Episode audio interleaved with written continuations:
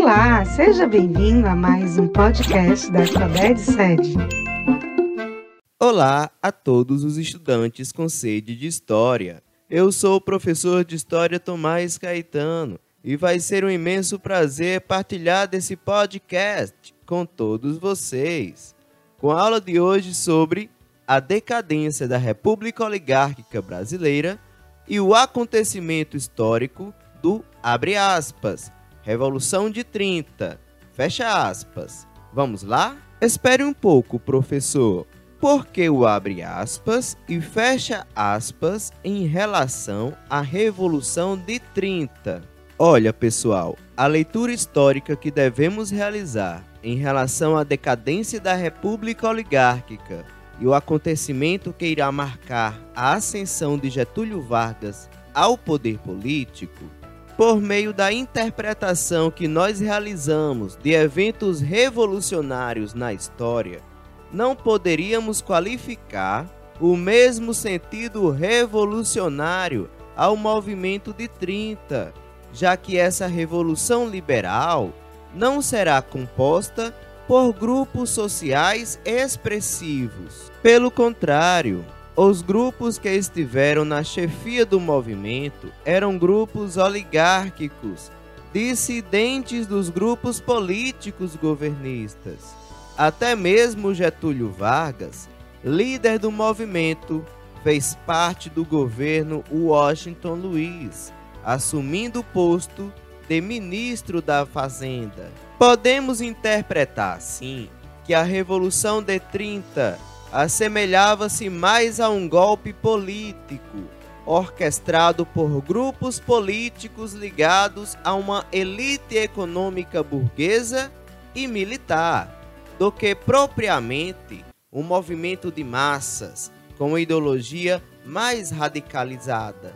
Bem, antes de mais nada, devemos compreender o fim da República Oligárquica Brasileira por meio de um processo de decadência que pode ser percebido por meio de um visível desgaste em relação à sua performance no cenário social, econômico e político, pois a República Oligárquica se caracterizou efetivamente na consolidação de uma hegemonia política da elite econômica latifundiária no governo brasileiro, onde foi exercido um alinhamento dos interesses políticos e econômicos desses latifundiários em relação aos interesses políticos e econômicos do Brasil, ocorrendo diferentes formas de insatisfações provenientes desse desgaste, entre os quais podemos destacar a Guerra de Canudos, a Guerra do Contestado, a Revolta da Vacina, a Revolta da Chibata, o Cangaço e o Tenetismo. No geral, essas revoltas mostravam uma insatisfação diante de um sistema de governo que pouco modificava as condições de vida da sua população. De acordo com o historiador Boris Fausto, a política dos governadores na República Oligárquica consolidará o poder das famílias ricas dos estados brasileiros, formando as oligarquias que sustentavam a presença da aliança política entre Minas Gerais e São Paulo, conhecida como política do café com leite. A união das oligarquias paulista e mineira foi um elemento fundamental da história política da Primeira República, pois nos permite decifrar melhor os descontentamentos políticos presentes entre os estados, que acarretaram na sua dissolução. E ainda hoje, São Paulo e Minas Gerais vão exercer uma enorme atuação na política brasileira principalmente graças ao grande número de eleitores que possuem. Atenção, pessoal, pois em 1930 ocorreriam eleições para a presidência e, de acordo com a política do café com leite, era a vez de assumir um político do Partido Republicano Mineiro. Porém, o Partido Republicano Paulista, do presidente Washington Luiz, indicou um político paulista, o Júlio Prestes, a sucessão de seu governo, rompendo dessa forma a política do café com leite.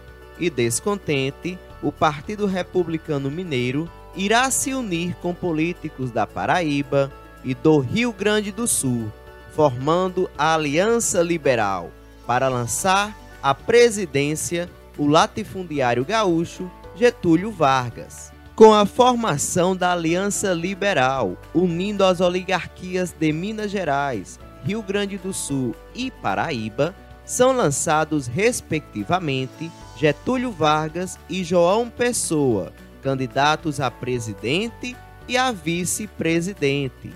Porém, mesmo com todos os esforços da Aliança Liberal, Júlio Prestes sai vencedor nas eleições de abril de 1930, deixando extremamente insatisfeitos os políticos da Aliança Liberal, que alegavam fraudes eleitorais. E pessoal, existem diversos elementos históricos que nos possibilitam realizar uma leitura mais detalhada das motivações que determinaram a ascensão de Vargas ao poder político.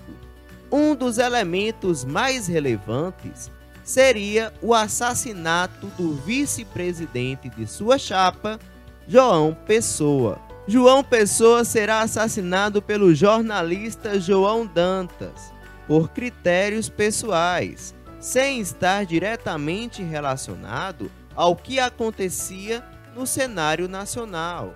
Getúlio Vargas e seus partidários organizaram um golpe que, em outubro de 1930, tirou o Washington Luiz do poder. Getúlio Vargas tomou posse do governo no dia 3 de novembro de 1930, data que ficou registrada como sendo o fim da Primeira República. Bem, pessoal, esse foi mais um podcast de história sobre a decadência da República Oligárquica e a Revolução de 30 durante a primeira metade do século 20 aqui no Brasil. Espero que tenham gostado da aula. Um forte abraço a todos e fui!